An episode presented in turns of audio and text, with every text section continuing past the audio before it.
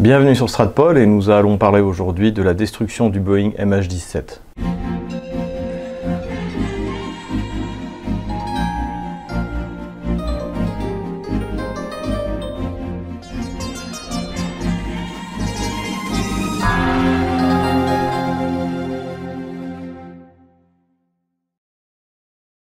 Il y a exactement 5 ans, l'armée ukrainienne a détruit un Boeing qui transportait 298 civils et membres de l'équipage. La stratégie qui a été suivie immédiatement par l'Ukraine et les Occidentaux est d'accuser la Russie d'avoir commis cet acte. Le Comité international d'investigation, le JIT, qui a été créé euh, spécialement pour euh, enquêter sur cette, euh, sur cette destruction, euh, s'est efforcé donc de trouver des preuves pour pouvoir incriminer la Russie. Et comme on va le voir, ces preuves sont aussi euh, ridicules et le récit qui est euh, promu par le JIT est aussi ridicule que l'affaire Skripal dont nous avions déjà parlé. Et c'est exactement le même système de mensonges que nous avions décrit dans une de nos précédentes vidéos. Nous allons donc dans un premier temps aborder la thèse officielle du JIT et voir pourquoi elle est absolument absurde. Et dans un deuxième temps, nous essaierons de répondre aux deux questions qui se posent réellement, c'est-à-dire le MH17 a-t-il été abattu par un avion ou par un missile et cette destruction est-elle accidentelle ou est-elle délibérée? Mais revenons à la version officielle. Sachant que les opérateurs russes d'un système book auraient pu parfaitement faire la différence entre un Boeing et un avion de, guerre, euh, la, première théorie qui a avancée par les Occidentaux a été de dire que le système book avait été transmis euh, par les Russes aux rebelles. Et donc c'est l'accusation qu'on a entendue avec une absolue certitude dans la bouche tout d'abord de John Kerry. It's pretty clear that this is a system that was transferred from Russia uh, in the hands of separatists. Et qui était immédiatement avancé dans tous les médias occidentaux, y compris les médias français, notamment sur BFM TV. Soulignons que, euh, notamment dans le cas de BFM TV, ils ont fait appel un soi-disant spécialiste qui ne connaît absolument rien en armes antiaériennes et qui en fait est un représentant de porte et fenêtre et dont les seules connaissances en, armement euh, sont celles qu'il a acquises en vendant des armes par correspondance. Et le hasard a fait qu'en 2010, je lui ai d'ailleurs euh, acheté un Mossberg 88. Donc je, connais cette personne qui était présentée par BFM TV comme un spécialiste. Donc évidemment, cette personne n'y connaît rien, pas plus que Elliot Higgins, le, fondateur du euh, site internet Bellingcat, dont nous avons encore une fois déjà parlé dans notre vidéo sur les techniques de manipulation dans le cadre de l'affaire Skripal. Cette thèse s'est avérée invraisemblable puisqu'il faut, pour former une équipe book, à peu près euh, un an de formation. C'est d'ailleurs ce que, confirme Esa Kelenoni, qui est un ancien euh, commandant de, de, de, système book en Finlande, puisqu'en 1996, la Finlande avait acheté des books M1, c'est-à-dire les mêmes books en service dans l'armée ukrainienne. I'm a former retired anti-aircraft officer. I was uh, one three years period. I served as a battalion commander in anti-aircraft regiment in Helsinki. And, uh, and, the first book was delivered in the end of uh, 1996. We got three batteries, as we say in Finland, so it means that we have nine missile launchers. That's the Finnish way to handle the battery. It's very complex, yes, it is. It's not very easy.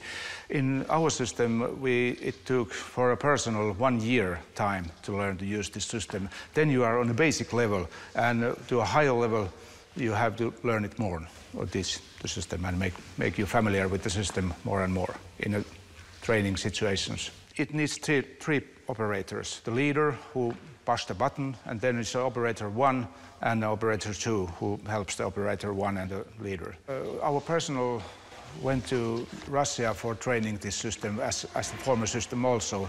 We had uh, cooperation in training and, and maintaining training also. Our operators went to Perm area. It's a Gungur near Ural, where they spent three months for the operating training. And uh, after that, our specialists went to Smolensk, and I was also there for three months training. Il aurait été donc impossible de former des tireurs bouc au sein des rebelles, euh, puisque rappelons-le, les opérations de représailles ont commencé en avril 2014 euh, et que le bouc, eh justement, est abattu exact, il y a exactement 5 ans, le 17 juillet 2014. Les Occidentaux ont donc adapté leurs mensonges et prétendent aujourd'hui que c'est bien l'armée russe qui a fourni un système de tir qui a traversé la frontière à l'intérieur du territoire ukrainien et qui aurait tiré sur le Boeing, mais toujours par accident, euh, puisque bien sûr les Russes n'avaient aucun intérêt à abattre un avion civil. Rappelons que cette thèse avait écarté dès le début, puisque eh si c'est un équipage russe, il peut faire parfaitement la différence entre un Boeing et un avion militaire ukrainien. Mais ce n'est pas la seule absurdité dans la thèse officielle. Il y en a beaucoup d'autres. Tout d'abord, euh, les rebelles, à cette époque, n'ont absolument pas besoin d'avoir un Buk M1 pour tirer sur les, avions ukrainiens. Ils ont une défense antiaérienne très efficace qui a abattu 16 euh, aéronefs, des hélicoptères de combat, des avions d'appui au sol, des Sukhoi 25, et même un Ilushin qui transportait 49 euh, soldats ukrainiens, dont une partie de l'état-major au-dessus de Lugansk, et tout cela à la fin juin. Les rebelles n'ont jamais eu besoin de bouc pour la bonne et simple raison que euh, l'aviation ukrainienne est incapable d'appliquer des bombardements au-dessus de 5000 mètres ou encore moins à 10 000 mètres sur le territoire ukrainien. Euh, la Russie, la France, l'Angleterre euh, ou les États-Unis ont cette capacité, mais l'aviation ukrainienne, qui est dans un état déplorable depuis la fin de l'URSS, eh bien, en est tout à fait incapable et les rebelles le savaient. Donc c'est une première invraisemblance. Il est évident que jamais les Russes n'auraient accepté de prendre le risque d'envoyer un système BUK de l'autre côté de la frontière alors que ce n'était absolument pas nécessaire pour la défense de Donetsk ou de Lugansk. Pour tenter de justifier sa version invraisemblable, le JIT a repris les informations qu'ils ont trouvées sur Bellingcat. Donc je vous renvoie pour Bellingcat à notre précédente vidéo et également sur ce qui a été euh, produit sur le site de Olivier Berruyer, lescrises.fr, sur la, crédibilité de Bellingcat et de son fondateur Elliot Higgins. Bellingcat et donc par conséquent euh, le JIT euh, s'appuie sur le fait qu'une colonne de Buk au mois de juin 2014 a circulé à l'intérieur du territoire russe. Et évidemment, le problème, c'est qu'il faut prouver qu'un de ces bucs aurait franchi la frontière pour se retrouver euh, du côté du Donbass. Évidemment, il n'y a aucune preuve, et euh, d'ailleurs, les Russes ont largement démontré que euh, toutes les photos qui ont été fournies, y compris par, par Paris Match, sont des trucages tout à fait, grotesques, et pourtant, c'est encore ce qui a été présenté par le JIT lors de son dernier rapport, le mois dernier. Aucune preuve donc qu'un bouc ait traversé la frontière euh, russo-ukrainienne et qu'il ait été utilisé par un équipage euh, russe. Ajoutons que, de toute manière, l'accusation porte sur le système de tir. Et comme nous l'avions expliqué, notamment euh, lors de nos reportages avec Pierre-Antoine Plaquevent sur TV Liberté au Salon de l'Armement il y a deux ans, le système de tir Book, en fait, possède quatre véhicules. Le véhicule de commandement, le radar, le système de tir et un véhicule logistique. Or, selon le, comité d'investigation, seul le système de tir est passé. Ce système de tir comprend effectivement un radar, mais qui est un radar en fait de tir, qui peut effectivement détecter une cible, mais dans une fourchette très courte et qui est incapable de travailler à 360 degrés comme le, radar principal. Et ajoutons que le book n'est pas fait pour être déployé seul, il est fait pour être déployé et à travailler sous forme de plusieurs batteries. Soulignons également que depuis 2011, la Russie n'utilise plus de Buk M1, mais que le Buk M1 est encore utilisé en Ukraine. La Russie est également au niveau du Buk M2 et bientôt du Buk M3.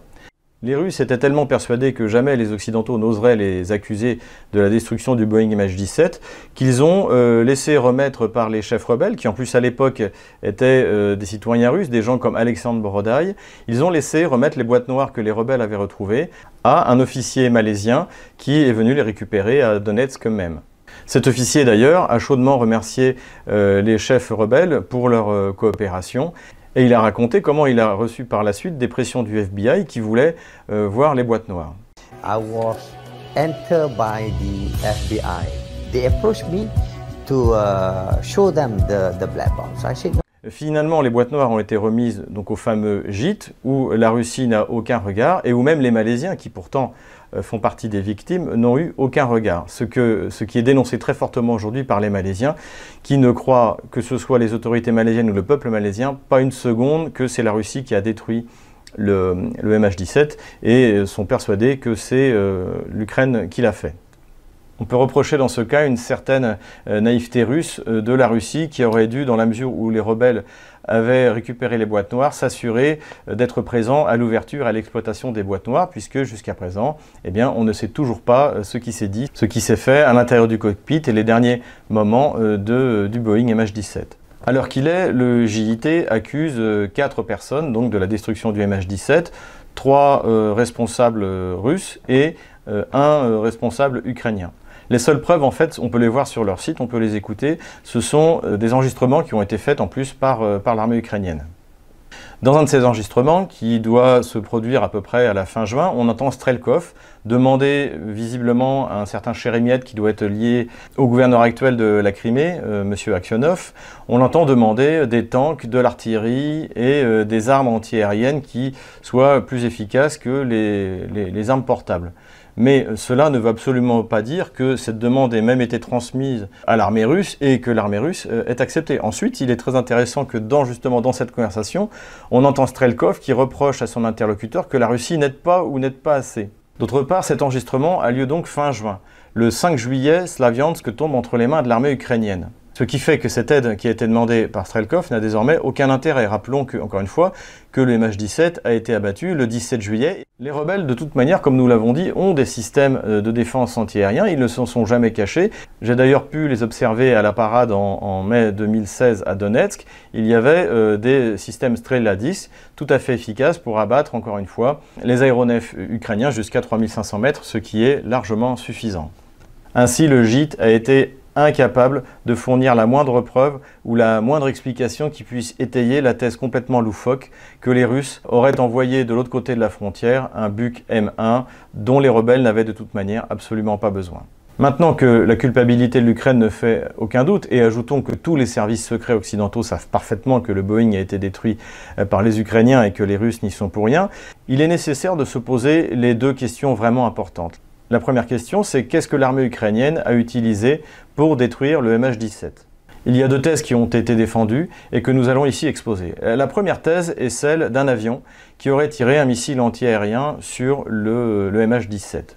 Cette thèse est apparue dès le début, puisque notamment dans son euh, rapport officiel, euh, l'armée russe a souligné qu'elle avait observé le vol d'avions euh, qu'elle supposait des Sukhoi 25 au-dessus du ciel du Donbass.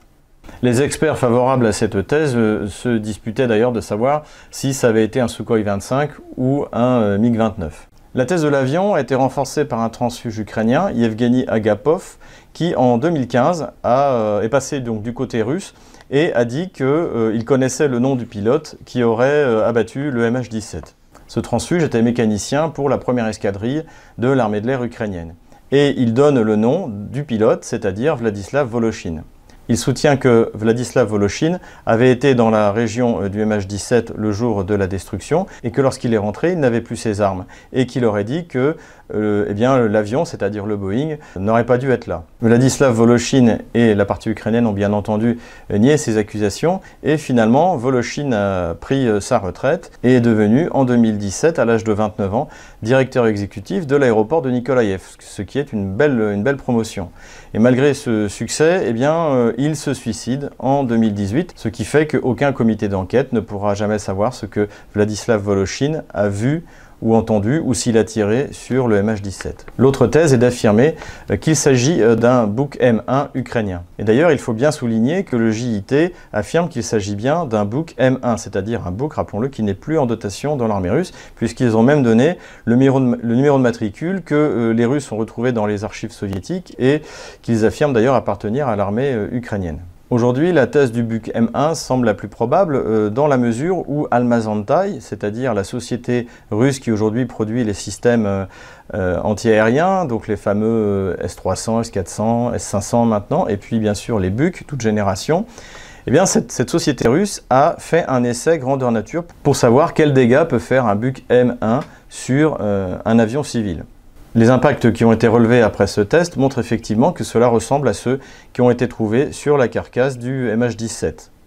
Le problème, c'est que d'après les modèles mathématiques qui ont été présentés par Almazantai et qui n'ont jamais été ni approuvés, ni contredits, ni quoi que ce soit, c'est-à-dire même pas pris en compte, comme tous les éléments qui ont été fournis par la Russie, eh ces modèles mathématiques montrent que le missile n'a pas été tiré donc de la zone de Snezhny, qui était contrôlée par les rebelles, mais euh, d'une zone, euh, d'une position ukrainienne. La thèse la plus vraisemblable est donc que c'est bien un Bukem 1 qui a euh, abattu le MH17 et qu'il est fort probable que le pilote Voloshin ait été témoin de cette destruction, mais évidemment la partie ukrainienne euh, nie euh, cela farouchement, d'autant plus qu'elle nie avoir eu des avions de combat dans le ciel du Donbass le jour de la destruction du MH17. La question de savoir si c'est un avion ou un missile est tout de même moins importante que la question principale, qui est de savoir si l'Ukraine a délibérément abattu le MH17 ou si c'est un accident. La thèse de l'accident est en effet possible. Depuis le départ de l'Ukraine de l'Union soviétique, eh bien, son armée n'a cessé de péricliter tant au niveau du matériel que de la formation des équipages. Et rappelons qu'en 2001, l'armée ukrainienne a déjà détruit un avion civil qui était un avion russe qui se rendait en, Israël. Et cet avion avait été abattu au cours d'un exercice euh, par un euh, S-200. L'Ukraine avait d'abord nié sa responsabilité, mais même un radar américain avait détecté le départ du coup, et finalement l'Ukraine avait été obligée euh, de mauvaise grâce de compenser financièrement euh, les, euh, les, familles des victimes. Donc il est tout à fait possible que l'armée ukrainienne ait, par accident, détruit un, Boeing civil en imaginant que ce fut un avion de reconnaissance russe, par exemple. Pourtant, ce n'est pas la thèse que je vais retenir. Je pense en effet que l'armée ukrainienne a délibérément abattu les MH17 avec la complicité et la bénédiction des services américains pour pouvoir mettre des sanctions contre la Russie. Rappelons en effet au lendemain de la réunification de la Crimée, les sanctions qui sont prises contre la Russie font rire tout le monde. À Moscou, euh, comme en Occident, il y a même un, il y a même un journaliste de la, RTBF qui euh, se moque en disant que à ce niveau-là, le, prochain escalade dans les sanctions, ce sera d'interdire la piste rouge euh, euh, à Courchevel aux oligarques russes. Donc évidemment, grande déception à Washington et à Londres de que aucune sanction sérieuse ne soit prise contre la Russie. Comme le dit d'ailleurs Joe Biden, même au lendemain du MH17, ni l'Italie ni euh, la France ne veulent mettre des sanctions contre la Russie, puisque, rappelons-le, ces deux pays savent parfaitement que c'est l'Ukraine qui a abattu l'avion. Et finalement, Joe Biden ne peut compter que sur le soutien euh, d'Angela Merkel. We spent so much time on the phone making sure that everyone from, at the time, Hollande to Renzi wouldn't walk away. They wanted no part of these sanctions on Russia. It had impact on them. It was basically, you got to do that. And thank God Merkel was strong enough at the time to reluctantly, she didn't like it either, uh, to, to stand. Cette explication a l'avantage de répondre aussi à la question à qui profite le crime? Le crime ne profite pas aux rebelles, puisque d'ailleurs ils ont remis, sans faire d'histoire, les boîtes noires à l'officier malaisien. Et rappelons qu'à cette époque, en juillet, c'est la bataille des frontières, c'est-à-dire euh, toute l'armée ukrainienne qui s'est tirée le long de la frontière entre la Russie et l'Ukraine en espérant euh, couper le, le, Donbass de, de, la Russie, eh bien, cette armée s'est dangereusement étirée et s'est fait couper en morceaux et a été euh, battue à plat de couture par les rebelles. C'est la première d'ailleurs, ce sont les premières grandes victoires rebelles en juillet de cette époque. Le crime ne profite évidemment pas à la Russie, puisque la Russie avait réussi à réunifier la Crimée sans subir de sanctions euh, importantes à, cette époque. Il profite en revanche à la fois à l'Ukraine et surtout à Washington, qui peut euh, forcer les Alliés à imposer des sanctions beaucoup plus graves euh, à la Russie. Il est fort probable que John Kerry, donc rappelons-le qui était secrétaire d'État aux Affaires étrangères à cette époque, n'était pas au courant de cette opération. Il est également fort probable que lorsqu'au lendemain de cette destruction, eh il dit avoir des preuves certaines de l'origine du tir euh, du missile, euh, cela, est tout à fait vrai. Il le croit lui, et de toute manière, il est tout à fait euh, probable que l'armée américaine dispose de toutes ces informations. on se rappelle encore une fois qu'en 2001, les radars américains ont détecté le départ du missile ukrainien sur l'avion civil russe. Cela explique pourquoi, depuis 2014, nous attendons toujours les preuves irréfutables que John Kerry nous a promis. Bien sûr que nous ne les aurons jamais, car ces preuves incrimineraient immédiatement euh, l'Ukraine dans, dans ce désastre. Au-delà de la volonté de certains services américains d'obtenir des sanctions contre la Russie, c'est aussi un message euh, clair envoyé aux puissances européennes. C'est la politique du fou. Il s'agit de bien montrer aux Européens que lorsqu'ils n'exécutent pas les ordres de Washington, eh bien Washington est prêt à détruire un avion civil avec 298 personnes dedans. il est évident que si la France avait été à l'époque gouvernée par le général de Gaulle, eh ce dernier aurait exposé ce crime euh, au regard de la communauté internationale. Là, évidemment, avec euh, euh, François Hollande, Jean-Yves Le Drian, Laurent Fabius et désormais Emmanuel Macron, qui sont des personnages tout à fait fallaux et absolument pas capables de résister à une telle pression et à un tel acte, eh bien la seule chose qu'ils ont pu faire, c'est de se soumettre jusqu'à ne pas livrer les Mistral à la Russie, alors que rappelons-le, les Mistral ne faisaient pas partie des sanctions qui avaient été mises par les Occidentaux euh, contre la Russie. Soulignons également la, contradiction inhérente à la levée des sanctions. Aujourd'hui, dans le discours de, l'Union européenne, soutenu par la France et par l'Allemagne, la levée des sanctions est subordonnée euh, à l'application des accords de Minsk, dont nous avons déjà euh, de nombreuses fois expliqué que c'était l'Ukraine qui refusait de les appliquer, et ce, dès le lendemain même des accords de Minsk, puisque le ministre des Affaires étrangères, Pavel Klimkin, avait dit devant le Parlement ukrainien que l'autonomie du Donbass n'était pas une obligation, mais une recommandation. Mais comme nous l'avons vu, les sanctions graves, rappelons-le, euh, limitation pour les institutions financières russes de se refinancer à, plus d'un mois euh, sur les marchés internationaux, interdiction de coopération militaire, interdiction de transfert de technologies pétrolières, eh bien, euh, toutes ces, sanctions ont été prises à cause du MH17. Donc ça n'a pas de sens de lier la levée des sanctions au respect des accords de Minsk, puisqu'elles n'ont pas été mises euh, dans ce cadre-là. Les accords de Minsk ont été en effet signés en février 2015, c'est-à-dire huit mois après la destruction du MH17 par l'armée ukrainienne. Enfin, la dernière remarque qui fera office de conclusion, eh bien, c'est que cette, crise du MH17, la manière dont euh, les Occidentaux mentent euh, à certains pays, donc à leur population, aux familles des victimes, pour pouvoir justifier euh, les positions géopolitiques prises par Washington, eh bien, traduisent finalement la profonde déchéance morale de, de l'Occident. Les élites néerlandaises ou australiennes refusent de laisser les familles des victimes faire leur deuil en leur disant la vérité, en leur disant ce qui s'est exactement passé. Le résultat, eh c'est que l'Occident perd de nouveau le magistère moral et qu'aujourd'hui, la seule position éthique est celle du premier euh, ministre malaisien qui met en doute fortement euh, le rapport et les accusations du gîte et qui dit même que depuis le début, cette investigation a été faite à charge contre la Russie.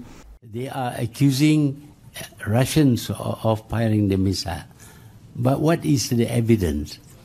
we need strong evidence to show that it was fired by the Russians. But uh, it could have been the rebels uh, in uh, Ukraine. It could even be the Ukrainian government because they too have the same missile. So while we agree that the plane was brought down by a Russian missile, we cannot say that it comes from uh, Russian Russians shooting, uh, launching the missile. We don't know why we are excluded from the examination. But from the very beginning, we see too much politics in it. The idea was not to find out how this happened and all that, but they seem to be concentrated on trying to pin it on Russia. But here we have parties who have some uh, political interest in Et rappelons-le que la Russie a fourni toutes les preuves techniques possibles et inimaginables.